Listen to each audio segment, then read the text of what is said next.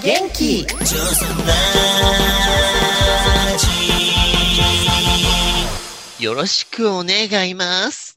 女装ラジ女装パフォーマーブルボンヌが色とりどりの皆さんとご一緒に耳で楽しむバーのようなネットラジオへようこそ。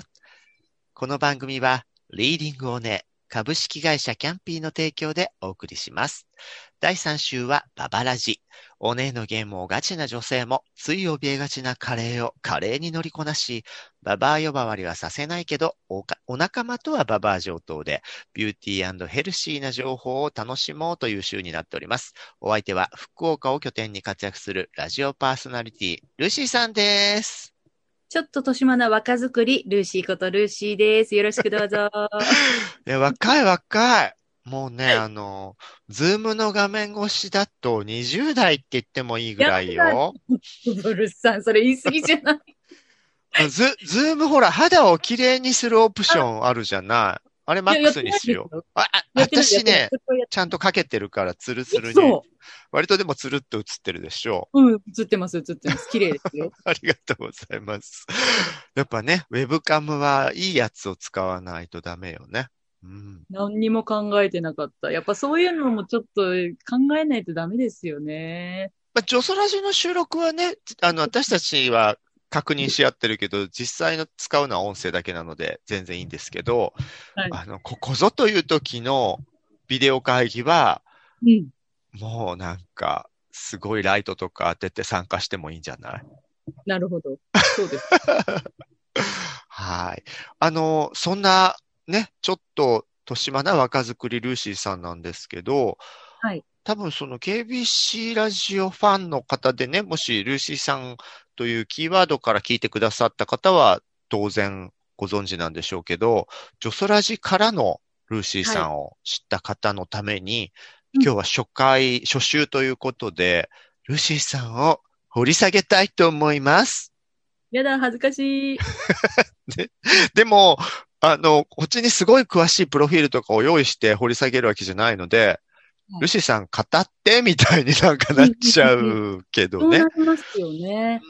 なんか、でも私のことをなんかこうです、ああですってあんまり言ったことはないんですけど、今、えうん。っと、地元北九州でラジオ局でパーソナリティとして喋らせていただいてるんですけど、うん。もともとラジオを目指して始めたわけじゃないんですよ。私、なんか、女優とか？この顔で。いやいやいやいや、性格女優って言葉があるじゃないですか。そうですよね。いやいや嘘です。美人女優もいけますよ。もともとは、なんか、短大を卒業した頃に、何かやりたいことを見つけようと思って、10万握りしめて東京行ったんですよ。それ多分ね、マドンナと一緒。タイムズスクエアに行ったのよ、マドンナも。うんうんうん。小銭握りしめて。その感覚ですね。それで、えっ、と、高校の同級生のところの家に間借りをしてて、まずはやりたいことを見つけようと思って、そこから、その友達ん家にいつまでも入れるわけにはいかないからと思って、なんか寮をね、探そうと思って自分で調べたんですよ。そしたら、えっ、と、新聞屋さんとか、あとパチンコ屋さんとか、とにかく、あの、女性一人での寮に入れてもらえるのって、キャバクラしかなかったんですよ。他のところはなんかね、家出少女と間違えられるから、一人じゃダメだって言われて、兄弟とか何歳の時？21、?21 でも家出少女扱いになっちゃうんだ。そう、なんか言われて入れてもらえなかったんですよ。で、自由が丘、東京の自由が丘のキャバクラは、もう寮にその日から入っていいですよ、みたいな感じで。あ、じゃあ、何も洋服とかないんですけどって言ったら、うちはあのボディコンキャバクラだって言って、うんボディコンが用意されて、用意されるんだ。すっそう当時のね、肩パッドとか。はなく、ボデあ、ィそう、コンだから、ボディコンだから、そっちじゃないんだ。もう本当にぴったりの方だ。そうなんですよ。でもね、当時ね、63キロあって、それでもボディコンシャスを着させられたっていう、ヘルシーボディな感じでね。そうそうそう十分なわがままボディをさらけ出してたっていう。でも若さえからまだできた感覚なのかなとー思って。うん。で、あその、自由が丘のキャバクラで働いてた時に、あの、まあ、九州の歌い手さんと知り合って、あ、ででもまたキャバクラなのに自由が丘っていう組み合わせがいいわよね。なんかね、有名なところ、その渋谷とかはちょっと怖かったんですけど、自由が丘っていう響きが、うん。だってほら、フローレス聖子があったような街じゃない。行った行った、フローレス聖子探し。に。でしょ？だから、なんだろう、今でもさ、ちょっといい感じの奥様ととかね、その、はい。なんだっけ、あの、スイーツ？モンブランの発祥の地じゃなかったっけ、あ、そうなんだ。なんかそんな気がする。なんかそうそう。だからどっちかっていうと奥様感とか、うんうん、うん。ちょっと上品な感じのイメージだから、そこにキャバクラなんだって思って。ね、あるんですよ。ねで、そこの、で知り合った人がいて、だからその歌い手さん、バックコーラス隊になりたいっていう夢を見つけて、あその方。シンガー。うーん。そう。もとももとなんかうん昔ね、やっぱ、アキナちゃんとかに憧れてアイドルになりたいとかっていうイメージはあったんですよ。じゃあだからなんか21の段階では、ちょっとだけ現実考えて、メインのアイドルじゃなくてバックコーラスっていう風になってたのね。そう、その歌は多分無理、自分でも無理だなと思ってて、それよりもメインな人を支える後ろの、その夜のスタスタジオとか、ベスト10とかでなんか黒い服着て、後ろでわーわーわーとか言ってる人がすごい、あとの、思って、悲しみが止まらないでコーラスを入れる黒人女性うん。二人組みたいなそ感じで。うそうそう。、そういう、ロうん、ンリそーうん、そう。かっこいいなと思っちゃったんですよ。いいよねね。あと、ラムーの菊池桃子さんの後ろにいる黒人女性二人とかもよかったよね。うん。で、それで、なんかね、その方のビデオを見せられたときに、山下久美子さんとかのバックコーラスをされてたマリーさんっていう方のライブ映像を見せられてめっちゃかっこよかったんですよ。で、そこから、あ、私もそこを目指そうと思って、あの、コーラス科のある音楽学校を探したら、唯一一つだけ、あの、松任谷正隆さん、ユーミンの旦那さんがされている、あら、マイカミュージックバトリーっていうところがあって、そこに1年間行ったんですよ。コーラス科。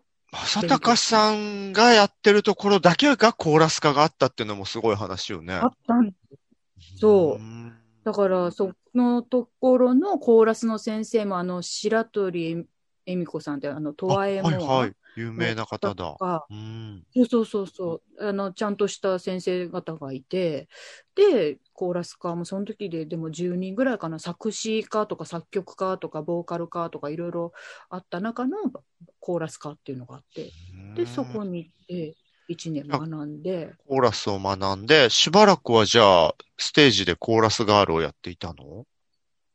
そう。で、だけど、そこに行くまでもなく、なんかそのアイドルのレコーディングのコーラスとか、あと、あの、チャゲアンダースカのチャゲさんがマルチマックスっていう別ユニットをされてて、それのなんかコーラス、レコーディングのコーラスとか、もうほぼほぼ友達がライブでやる時のコーラスとかぐらいまでしかまだやれてなかったんですよ。まあ本当にもう有名にならないとバックコーラスなんか絶対食べていけない状態だから、で、その後もライブハウスでバイトしながら自分でもライブ活動をやってっていう生活を。うん。あ、じゃあ、20代はちょっとこう、ライブシンガーだったのね。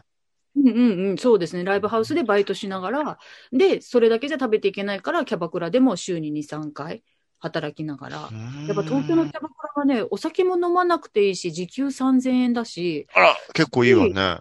よかったんですよ。うんだからそれで、そのキャバクラでは洋服、その、持ってないから、なんかコスチュームがあるような、新大久保のセーラー服パブでも働いたし、普通はね、あの、黒歴史として、ジェニファー・ロペスさんはアナコンダなんか出たことがありませんってこうね、隠しがちなことをケロッとルーシーさん言うわね。全然すっごい楽しかったんですもん、だって。みんな仲良しで。20代こ、え、中盤ぐらいでセーラー服着てたのね。なほんと25、6。るほどね。まあ、まあまあ、私とね、あの、来週の佐世子さんはね、あの、40代後半でセーラー服着て、イベントやってるじゃないですか。そうそうそう。だから全然、ルシーの方がいいよ。でもね、その当時も若い子たちは、みんな、あの、バーバリーのプリーツスカートに、はいガはいはいカーディガンのせ世代だったんですよ。ルーズソックスはい決めてっていうような。ね。だけど、その制服はみんなね、自前で持ってきてて、お店で用意されている制服はもうほんとまさに全員集合で聖子ちゃんが着てたようなコントに出てくるようなあのごっこで、あのブルボンが着てたようなあの制服だったんですよ。あの、パーティーグッズのね、ビニール袋に入ってるやつね。はい。その制服もなんかでも、なんか楽しんできてましたね。ルシー以外は、ガチの、ちゃんとした制服、自分が昔着てたのとかを持ってきてたんだ。持ってきてた。はい。その辺やっぱちょっと差をつけられる感じでやね。確かに。だからもうヘルプばっかりでしたよ。そこで、ああの、おじさんの女装芸と同じパーティーグッズでチャレンジする ルシーさんって、その中のオチみたいな役回りじゃないや、全然全然。でも、なんかその、ナンバーワンとか人気のある子がいろいろ回ってる間を埋める役として、精一杯頑張らせていただきましたけどい。ねあ。り、ありがたいですよ。そういう方がいてこそですよ。本当ね。でもその時になんか、うんやっぱ、あの、トーク術っていうか、いろんな方と喋らせてもらったから、なん、か、いろんな人の話も聞けるようにもなったし、いい経験でしたけどね、その時は。ね、うん。本当だよね。なんか私も、まあ今でもね、そのう、ん。休業中とはいえ、おみ、お店に所属している身としては、やっぱお店のトークって、本当素敵な人から嫌な人まで、老若男女、どんな人も来るから、うんその、楽しく話す時もあれば、楽しくないのを抑えながら、うまく回す技術も磨かれるしね。いいよね。うんそうそうそう。で、その時、コーラスの仕事とかオーディションをたくさん受けてて、で、その一つのオーディションが、そのスイッチっていうバンドのバックコーラスの募集で、そのスイッチっていうバンドが渋谷の公園通り劇場でガレッジセールと一緒にライブをやるっていうところのオーディションで受かって、それでゴリさんと親睦そうそうそうそう。が、深そうまった。なんですよ。うん。で、その時もガレッジセールがまだ結成されたばかりだったから、90、5年とかなんですよね。で、みんなで、その、まあ、んみんな、その、なんだろう、いまあ、ゆ夢を追いかけてる状況じゃないですか。楽しくバックコーラスになりたいとか、なんか歌ってライブをするとか、で、年代も一緒だったから、楽しく、もう本当に20代は、すごい、その、自分であとはライブをやったりとかして、しい東京ライフを送ってたんですよね。なんかその頃のね、活動がおしゃべりしたり、いろんな人のね、お便りとかとやり取りしたりっていうのに、割とだってナイトクラブと島のコンセプトって、まんまね、こう、お店やってるようなノリだったから、うんうんうん。割と順当な感じなのね、じゃあね。そうですね。ねで、そのミュージシャン仲間とかも増えた中、私が28の時かな、あの、父親が倒れて、で、介護が必要になっちゃったから、とりあえずもう、あの、姉一人だったから、一人じゃ介護できないから、私もじゃあ東京を離れて、福岡の地元に帰るっていうことになって、で、帰った時になんかその、せっかくその東京で培ったみんなとのつながりをなくすのが嫌だったんですよ。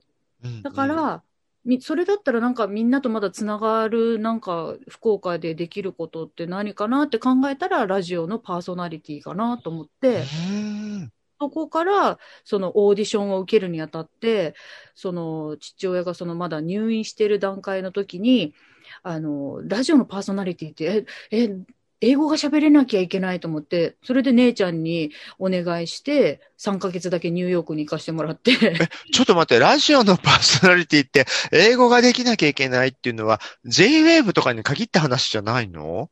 なんかイメージ？それぐらい、ラジオを知らないかっそったんですよ。か。DJ です。キャロル久瀬です。みたいなそうみたね。いな。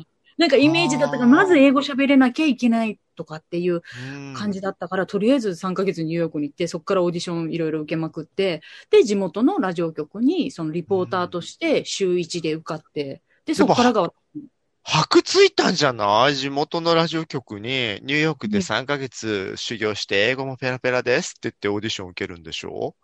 でも全然喋れなかった。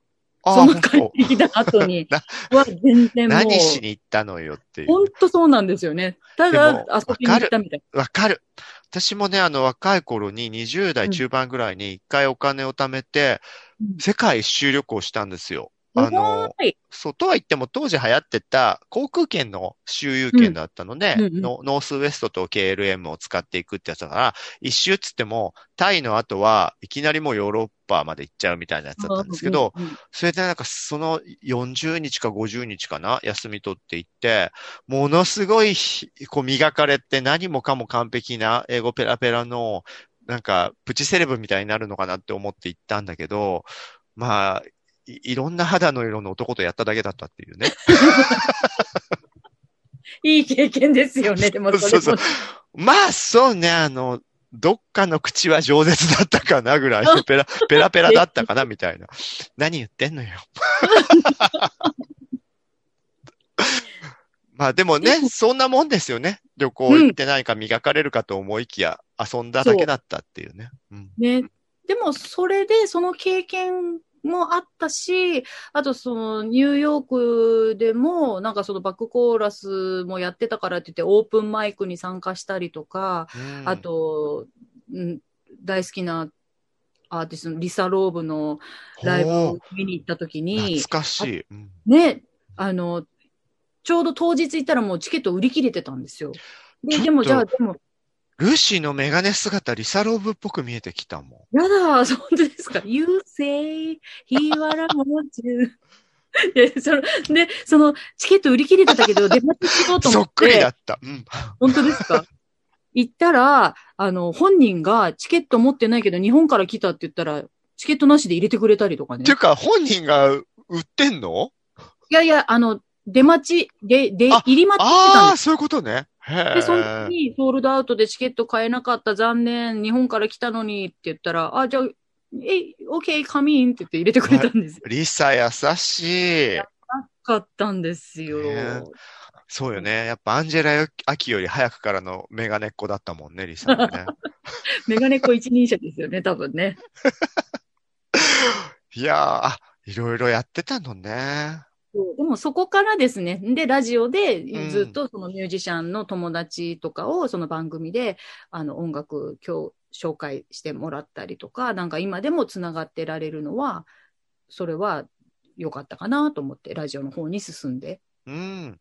なんか本当にあの、私、まあ、ドリューさんとニクヨさんは主にね、こう、電話での参加だったけど、私はほら、九州に行ったついでによく出させていただいてたから、生の現場にお邪魔してたじゃない ?KBC さんの。本当に、なんだろう、居心地のいいバスへのバーに入っていった感じの、よかった。ね、今日も一杯いいみたいな感じで楽しく過ごせて。なので、そう、今回、あの、各州、もう長年の社長とか、長年の芸業界のね、サムソン吉弘ちゃんとか、あとまあ長年の女装相方の佐世子さんとかの中で、ルーシーさんだけそんなにじ、あ、ごめんなさい、そんなに事前の関係性がないほ、なかった方と組むことにしたのは、割とああの時に、あ、ルーシーさんとならきっと楽しく話せるし、来週からはきっとね、このババアっていうキーワードに引かなければ、心よく来てくださったゲストさんもお招きする回も増えると思うので、あ、なんかそ、そこで楽しくワイワイやれるのいいかもと思って。うんうわ、嬉しい。ありがたい。いやいや、うんこちら、こちらこそもう現役の、あの、プロのパーソナリティさんに、もう、どんな扱い受けるんだかわからない怪しいネットラジオのレギュラーお願いしちゃって。なんかですか、そんな、そんな、ラジオの世界もね、どうなるかがわからないので、本当そうなんですよ。はい。ありがたいそこはね、ね、うん。やっぱもう今ネットメディアですごい、活動してる方も多いしね。